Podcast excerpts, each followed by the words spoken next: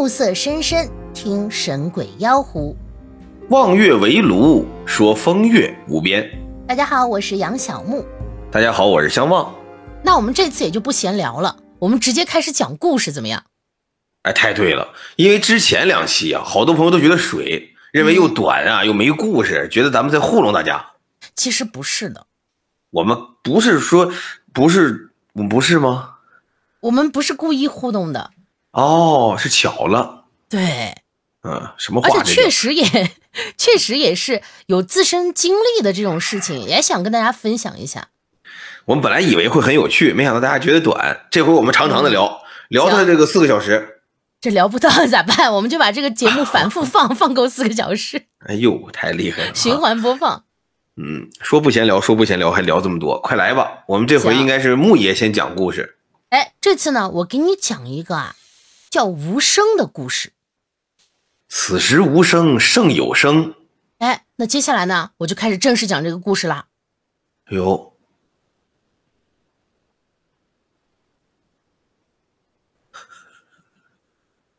哦，这不会是个包袱吧？我 我讲完了，你觉得这故事怎么样？哎呦，太好了！但是这个故事应该只有一部吧？要下一集还这样的话，我可骂街了。好了好了，我正式开始讲这个故事，是真的叫无声，太破了。你说咱俩要是不是不行？我说实话，咱俩但是咱俩要是有个什么录音棚啊，要咱俩面对面坐着吧，或者咱这是个视频节目吧，我觉得也这个效果还能好一点。你刚才可是你好像除了演我，你还演谁？你告诉我，不是我就是演你啊，不然我演谁啊？啊，太这大晚这大晚上的，我总不能演一个不存在的东西。唉，太低级，呸！嘲笑我。哎。哎，这次是正式开始了，好吧？那那快来吧啊！哎，话说呢，这个李四啊，是一名作曲家兼演奏家啊，厉害，能写能演。嗯，其实呢，按照这个普通的标准啊，他呢属于这种衣食无忧、有车有房，就算是过着这种已经不错的日子了，对吧？哎呦，那相当不错了呀。但是呢。这个李四啊，他就一直很不开心。他没对象？不是。哦。原因是呢，他想写出一首啊，能够这个震惊世界的完美的曲子。哦，他有艺术追求。对。但奈何啊，在这个领域，他资质平庸。就虽然足够专业啊，但也仅仅是专业而已。五十岁的生日。好家伙，五十了！我操！对啊，所以他够专业呀。哦，让他干这个干了将近半辈子了。嗯，可以可以。一般，因为我我震惊的是一般故事吧，都是少年英雄，你知道吗？就一般故事主角吧，都是年轻人，很少有老头你想多了。哎，好啊，五十岁的生日怎么样呢？嗯，五十岁的生日呢，他就租了一栋这个别墅。请了一些亲朋好友，就大办了一场。啊，这推杯换盏之后呢，宾客们啊各自就回房休息了。李四呢却无法入眠，就起身呢就在别墅这个区域就闲逛起来了。我那房子大嘛，确实经溜的。不知道呢，是不是因为这个酒精的缘故，这李四模模糊糊啊就听到。有谁在弹琴的声音？哎呦！循声而去呢，这个琴声啊越发清晰。哦，越清晰呢，李四就越着迷。还好听。说这旋律呀，飘渺而忧伤。就每一个音符呢，仿佛都在诉说着他心底的这种不甘和无力。不知不觉。哎，他走到了一扇门前，打开门呢，是通往这个地下室的楼梯。哦，李四没有停留，他踉踉跄跄的就向下走去。地下室里一片漆黑，他只能听到这个琴音来辨别方向。忽然呢，伴随着“咚”的一声，一阵这个痛感啊，就从腿部传来。嗯。李四弯腰摸去，哎，发现是一个皮面的凳子。这个坐垫上的皮啊，已经裂开了，显然已经是有些年头。而这个音乐声，在他碰到凳子的瞬间戛然而止。李四顺势就坐下呀，揉了揉这个被磕到的腿，然后呢，就在身边摸索。当手摸向身后位置的时候，一种莫名的熟悉感传来，他急忙转过身，双手双脚并用，去感受他这个面前的东西。哦，跟他猜想的一样，他身前的呢，正是一架钢琴。一个老旧的钢琴。对，从这个触感判断呢，早就已经被人丢弃了。厚厚的这个灰尘啊，粘在他的手上，提醒着他这个时间是怎样流过这架琴的。外国的 piano。李四呢，缓缓打开琴盖，用食指试探着按下琴键。就在这一刻，某一种这个力量啊，推动着李四，他不由自主的呢，开始弹奏起来。灵感迸发了。未知的乐曲从他的指尖跃出，如巨浪一般推动着他，直到最后一个音符落下，李四整个人瘫在琴上，失去了知觉。哇！第二天，嗯，大家呢在地下室唤醒了沉睡的李四。李四啊，迫不及待的就说起：“哎，我昨天晚上怎么样怎么样的这种经历。”可奇怪的是呢。没有任何一个人听到他弹过琴的声音。哟，隔音好。为了证明，他再次按下了琴键，可琴啊，却毫无声响。他不甘心啊，一次呢按遍了所有琴键，依然没有任何声音。就这个琴就是没有声音。没错，所以所有人都说他喝醉了嘛。所有人都说：“哎，这架琴呢，其实早就是报废的了。”可李四却深信，昨晚发生的一切绝对不会是幻觉。这之后的几天，李四每晚呢都会梦到当天的经历，而那晚弹奏的乐曲啊，在梦境中无比清晰。不久之后，李四呢发表了这首曲子。嗯，从此以后。他名声大噪，成为了这个大器晚成的天才作曲家。哦，他成功写出来了。对，但李四却仍旧不开心。这为什么不开心呢？在他看来，这并不是他心里最完美的乐曲。这这这这还不完美？对呀。成名的李四呢，就买下了那栋别墅，以及。那架坏掉的钢琴，还是有钱好啊！入住后的第一件事啊，就是把钢琴啊擦拭干净，搬进自己的房间。那却是改变命运的一架钢琴。再次坐在钢琴前的他呢，久久不能平静。他小心翼翼的抚摸琴盖，就像第一次那样。不同的是，这琴上已经没有了厚厚的灰尘了。擦干净了吗？他再次打开琴盖，用食指按下琴键，结果并没有奇迹发生。这帮忙搬家的朋友就说：“那既然你这么喜欢这架琴，哎，不如看看有没有可能修好呀。”哎，李四呢摇了摇头，他不想更换这个琴的任何一个零件。时间到了李四五十一岁的时候。这李四啊，开了人生第一场个人作品演奏会。好家伙！那一天啊，掌声和鲜花簇拥着他，他开心极了，迫不及待的回到家，把收到的第一束鲜花放在了那架无声的钢琴上。哦，仿佛是给他也献了一束花。没错，像往常一样，他坐在钢琴前，小心的打开琴盖。用食指呢按下琴键，嗯，就在这瞬间，一个音符从琴键飘然而出。高兴了。李斯保持着按下琴键的动作，惊喜的不知所措，然后不可抑制的喜悦喷涌而出。哎呀，那种不由自主的感觉啊，又一次降临在他的身上。雀跃的音符一颗颗跳出，与之前的旋律不同，这次呢是希望、满足和得偿所愿。这首曲子。再一次引起了轰动，获奖无数。宝钢琴呐！当他把最重要的奖杯放在琴上的那晚，嗯，他给这架琴啊取了一个名字。哦，还给他起名字了。嗯，叫无声。好，因为在这个世界上呢，没有人能够听到他弹出的音符，除了他。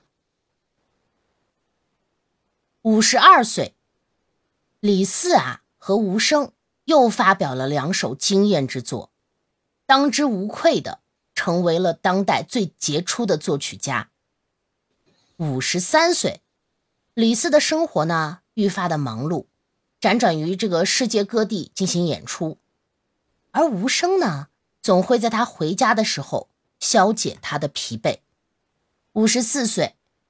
花样的应酬啊越来越多，李斯无奈的对吴声诉说着自己的身不由己。五十五岁，这名利场的诱惑啊愈发的汹涌，觥筹交错的时间呢大大多过了与吴声的交流。五十六岁，富有的李四在世界各地拥有了七套房产。五十七岁。李四一年到头只回过家两次。六十岁，他没有和无声说再见，一场车祸夺走了李四的生命。这继承家产的呢，是他的侄子。侄子啊，把无声搬进了别墅的地下室。至此，名为无声的无声，再一次无声了。我的故事讲完了。我是故事是个好故事，你是放弃讲鬼故事了吗？这很鬼啊！这个琴只有他能听到声音，别人都听不到。嗯，是我知道，可是我们两个不能都 都不讲吓人的故事了呀？你忘了我们的目标了吗？不是，问题在于我们之前也没有讲出吓人的故事。没有啊，大家都觉得你那个。电台那个很吓人呐，那因为是第一人称，还加了音效，所以才吓人的。咱们要是光讲，它也不吓人。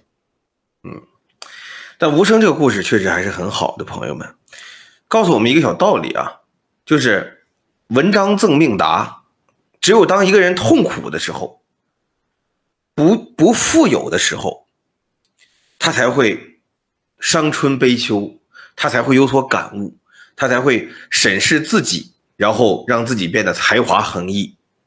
当他的生活步入正轨，当他的年岁不见增长，当他的这个财富逐渐积累的时候，他就开始平庸了，他就开始碌碌无为了。直到有一天，突然他的生命消逝了。其实我就是我没有想到有他有一个意外，但是他自己找死。不是，但我又觉得，就如果是他平平淡淡的这个。哎，活到了这个终老的时候，对吧？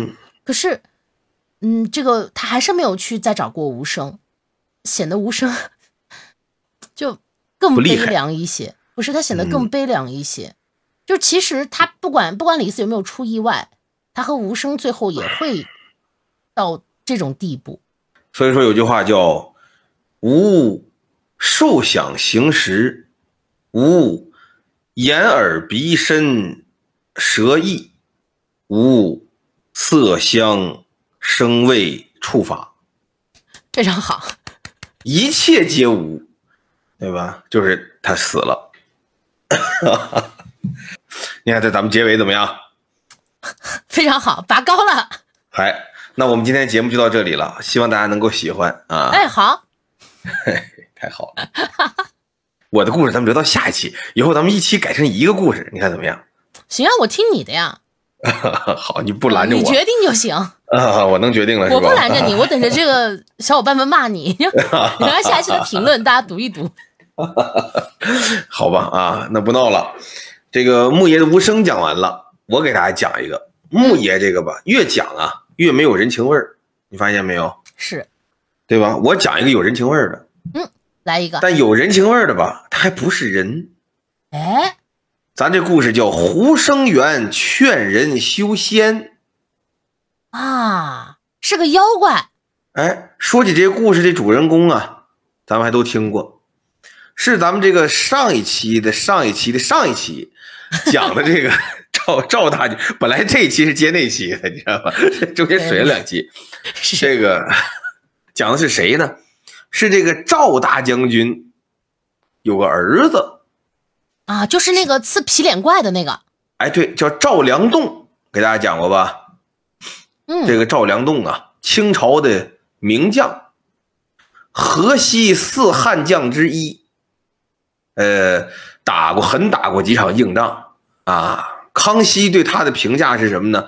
叫赵良栋啊，伪男子也，非常高的评价，非常厉害。哎，这个乾隆啊，翻阅这个《皇祖实录》的时候啊，看到赵良栋啊，恢复收复四川呐，进剿云南啊。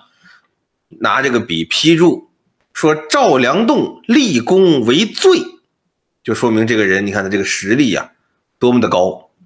嗯，那么这个赵良栋呢，他不能依自己一个人哎，他得娶妻生子，而且古代呢跟咱们现在也不一样，不是说这个啊一个两个就够了。赵良栋呢家里有钱呀，养得起，生了五个孩子。啊，那也不是很多，我以为一足球队呢。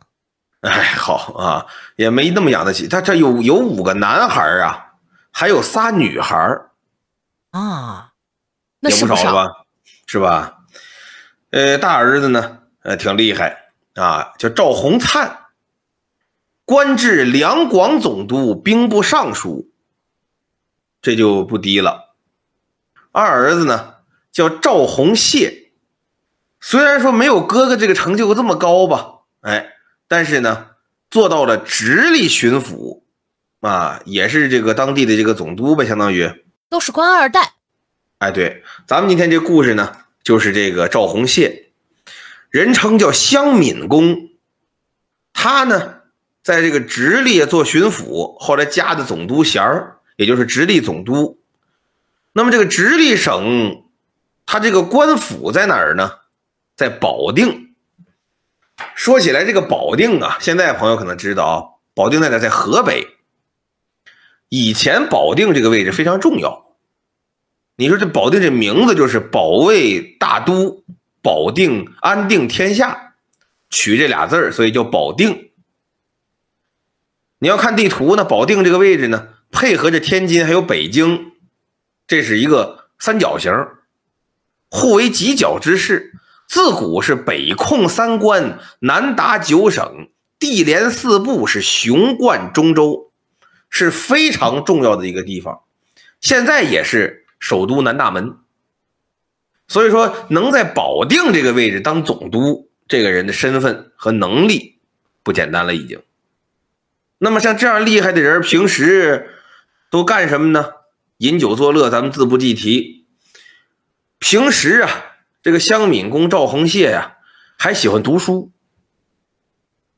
读书是读书啊，他住那个总督府啊，不不跟咱们似的，啊，是吧？一百来平、二百来平一间屋，对不对？有卧室，有有有有厨房，有卫生间，有有什么娱乐间呢？什么乱七八糟，规划的挺好。人家那个是府，有院，这屋那屋，这屋那屋啊，各有各的功能，不提，而且呢非常大。是我们不能想象的快乐。哎，单有这么一栋西楼啊，平时也不用。今天晚上不知道怎么的了，想起来了，哎，我上内院，可能是别的地方有孩子呀，因为他有孙子有孙女啊，哎，玩闹吵啊，或者是有家眷呐，有亲戚来呀，别的地方有点吵闹了，书房这儿呢可能不不得待了，得了，我上西楼吧。就到西楼。西楼这平时锁着，吩咐小厮过来把这门打开了，上去一看呢，呃，有点灰，但是呢，家具桌案呐，这都齐备。得了，就这儿吧，把灯掌上，坐着看书。屏退左右，我这读会儿书啊，学习学习，丰富丰富，充实充实自己。你们不用在旁边伺候了，楼下候着，有事呢，我一弹奏，嗯，你们再上来伺候就可以了。把人都支开了。哎，对，要这清静劲儿。坐着呢就翻书。家里人一看要清静，得了，那也别开窗，别开门了，就全带上了，也省得夜里有贼风。对吧？再把总督大人给呛着啊，给拍着，那就不好了。这儿呢，就在西楼啊，秉烛夜读。这读着书呢，突然间就听啊，这窗缝啊，吱嘎吱嘎吱嘎吱嘎响。咱刚才说了啊，怕有贼风，这门窗其实都闭着呢。可这会儿呢，一抬头。他的西这这古代什么叫楼啊？各位，他现在也是，他得起层才叫楼啊，对吧？这窗户嘎吱嘎吱响，风太大了。哎，这香敏公就把这书放下了，赵红谢就抬头看呢，这窗户什么毛病啊？紧接着呀，你就看从这俩窗缝中间呢，往里挤。哦。有一个扁扁的东西，一点一点的，一伸脖子，一伸腿儿，一伸胳膊，一伸腰，从这窗缝里呀，就挤进来了。大饼筋，哎，有点像，或者说像什么呢？像那个皮影似的。哦，哎，扁扁的，从这窗缝里，哎哎哎哎，就挤进来了。挤进来之后，它扁的呀，扁的不行啊，就开始啊，在房间里搓，拿自己这手搓头。搓脚，哎，他解心宽，哎嗨嗨嗨嗨，你知道吧？他这搓，慢慢慢慢搓这头，哎，给搓圆了；慢慢慢慢搓这脚，哎，给搓长了；搓这肚子，搓这胳膊，搓这腿儿，一点一点的呀。本来挺扁，他一点点给自己搓鼓起来了，胀起来一看呢，是个人。哇，这是缩骨功啊！这赵红谢一看就乐了呀。说这挺有意思哈，你是你是干嘛的呀？这个人呐，头上戴着方巾，脚底穿一双红靴子，这个向上啊，冲这个这个这个赵红谢这个香敏公啊，拱手啊行了个礼。这赵红谢一看他，这是一身读书人的打扮，说这你是读书人吗？怎么行为如此之怪异啊？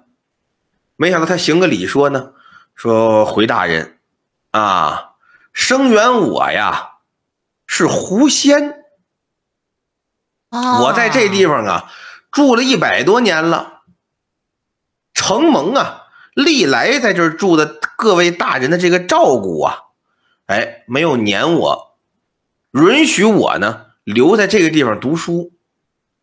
结果没想到，今天您来了。呃，那么您来了呢？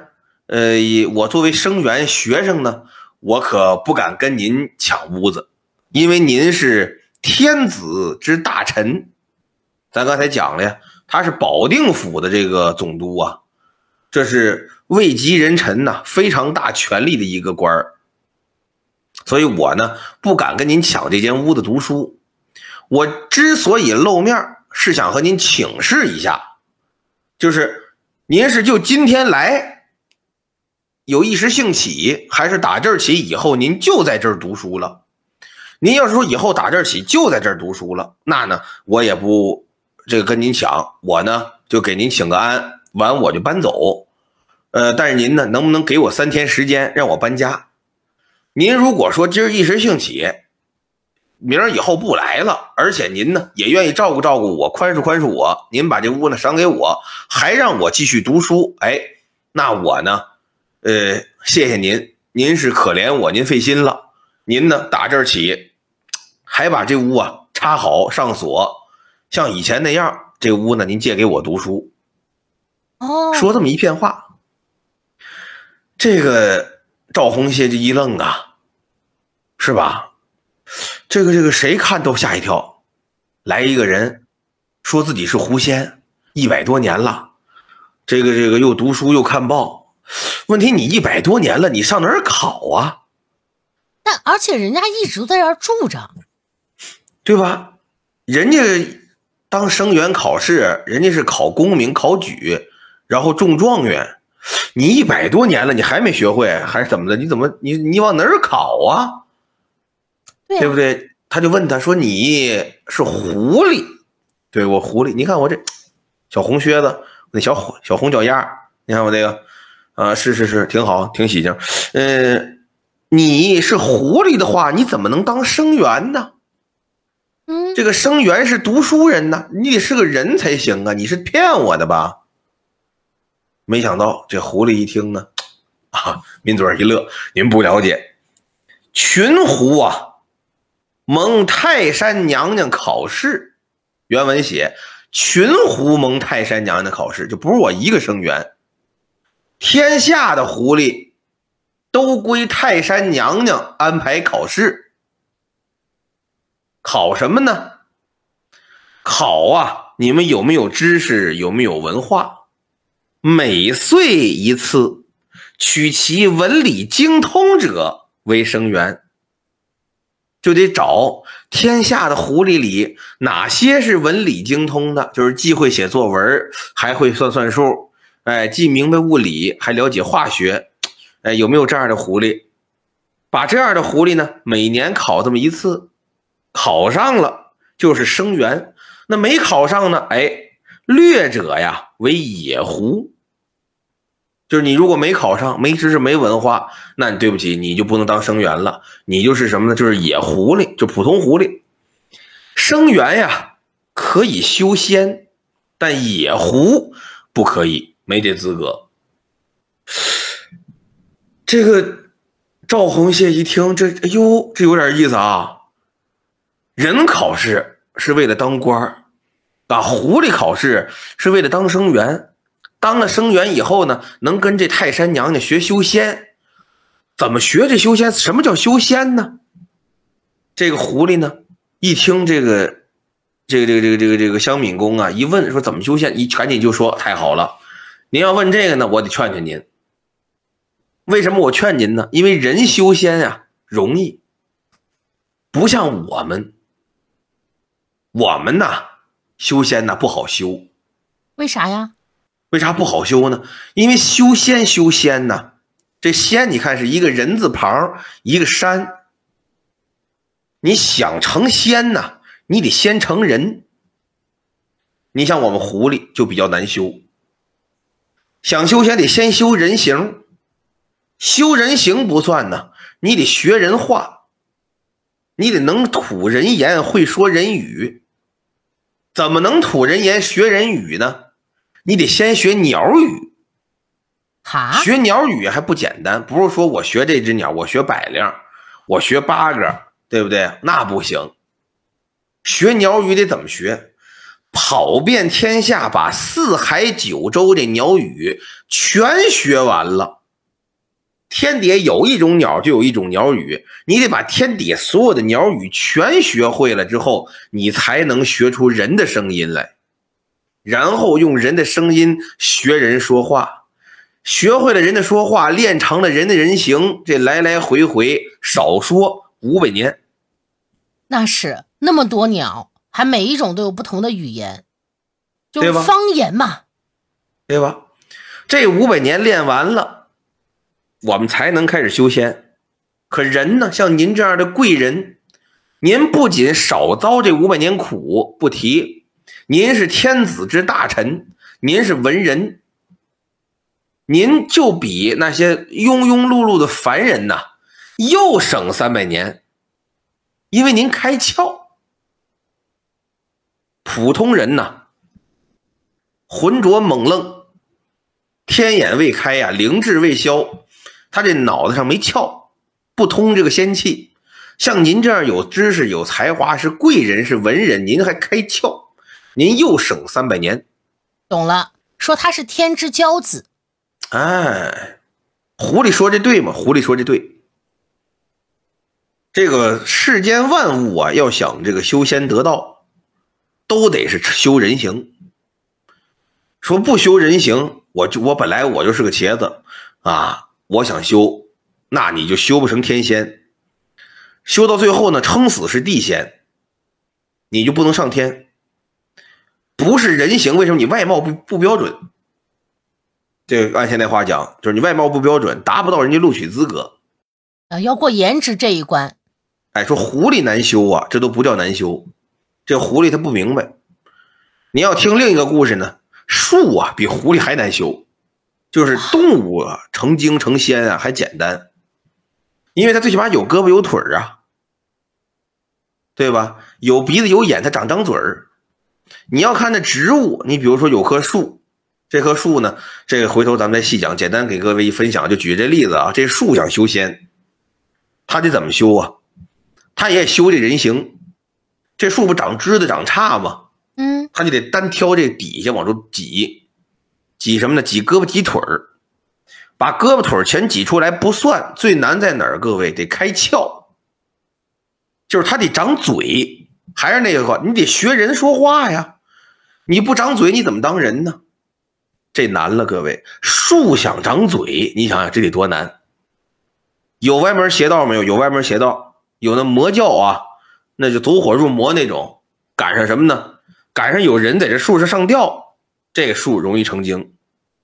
为什么呢？他都不用自己长了，这人活不下去了，太难了。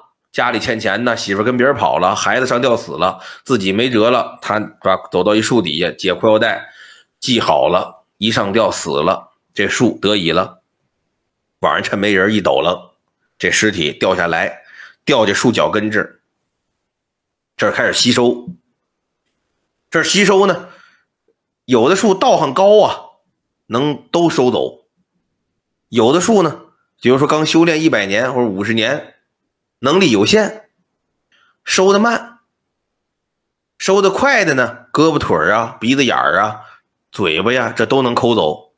收的慢的呢，你要收大件呢，你没等你收完呢，就烂了，用不了了。对吧？你回头你别人幻化人形都小姑娘小伙子白白净净挺漂亮，你去你这烂一块不像话呀！就先抢什么？先抢嘴，你嘴呀不好长。但这种呢，由于你借了人命了，你有违天伦，所以最后你成仙的时候呢，天道啊惩罚你，拿这天雷劈你。说是天雷打各位啊，天雷分五种，也是五行雷，金木水火土不一样。不是都从天上往下打雷，像一般打树呢，最狠的雷是火雷。为什么？你是植物，你是木，火克你。所以这雷呢，也分多少种，这咱就不细讲了。有的树呢借巧劲儿，就比如这棵树没成材，有这个这个樵樵夫樵夫啊上山砍柴，看着你这棵树了，没相中你，没相中你是没相中你不砍你，但是坐你这底下歇着。歇着闲着没事的时候，那这斧子拿着碍事啊，扔地啊，呃，怕演了呀，怕这怕卷了刃了之类的呀，他就顺手拿着斧子当多你这树上，既没有伤到你，还还给你这咧一口，这不就嘴吗？哎，对呀，那要竖着劈呢，那就完了，那你要挤吧挤吧呢，你就当鼻子眼使也行，是当什么使也行，非得是巧了，他当横着给你劈，劈个口，这树算得以了，我有嘴了。这呢就比别人能快个三五百年，所以说植物啊比较比较难修，而且这树啊还算植物里好修的呢。是土豆肯定不好修，对吧？你土豆、茄子、大辣椒，对吧？这修出三鲜来，这也是地三鲜。哎，那咱可以搞一个生意，我突然觉得，哎呦，太好了，嗯，是吧？咱们跟这个土豆呀、茄子呀商量商量，我们可以给他雕一个。那他们主要是你得先找那个有灵气的，你知道那不好找了。现在这植物都拿大棚扣住了，也不接天地了。心想着雕一个让他修去，然后呢，他给我钱，哎，然后咱俩就发了，咱俩这夜半谈不用录了，以后衣食无忧了。有这种东西，我劝你你收起这种危险的想法 啊，因为因为人啊，不要和这个你不能掌控的人做交易啊。他可越练越厉害。我告诉你啊，你这弄完了，他慢慢行了，他能飞呀，能能遁地呀，有有有法术什么的，你可都不会啊。是我肯定也打不过一个强力的土豆，对吧？这土豆要成了也挺厉害，我告诉你。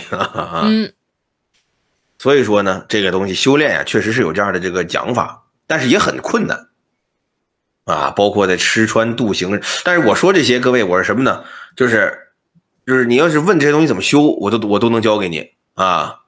但是我不负法律责任。你别说你听完了，你去弄去了啊，完你这回头警回头出事了，警察联系说问你说怎么整的？你说我听相望讲的，对吧？我不担这责任啊。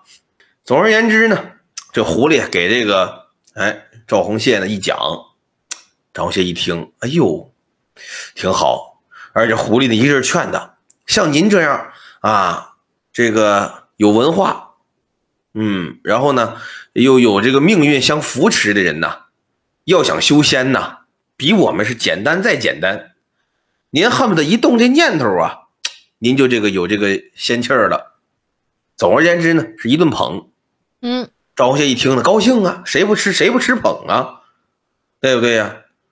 高兴，说行行行行行啊，你呢也别说了，我也是一时兴起，今天刚好家里那边乱，我在这儿呢看会儿书。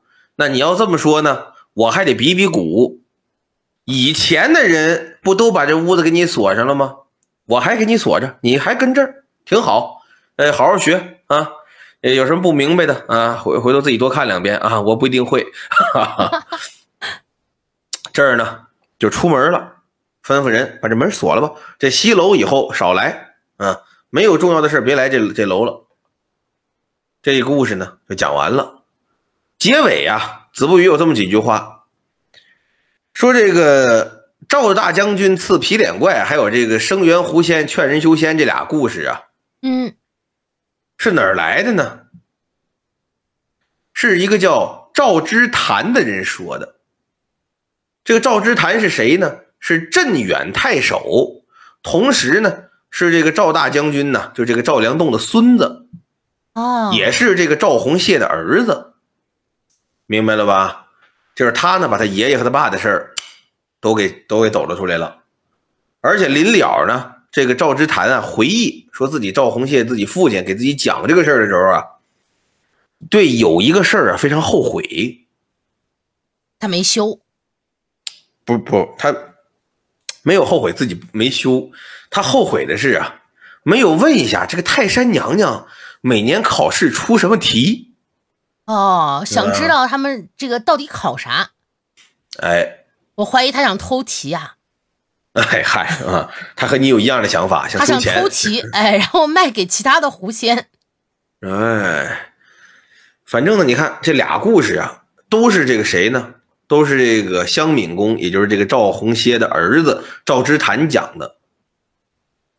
但是你想啊，他不是亲身经历者，他一定是听他爸爸说的。如果我们从这个角度来推导的话，为什么一个父亲要给儿子讲这俩故事呢？为啥呢？哎，其中很重要一个原因呢，我感觉啊，就是呢，他跟自己儿子说什么呀？说这个人呐，做人呐，最重要的是什么呀？开心。什么开心 啊？你这样要下面了，我告诉你，做人呐，最重要的是什么呀？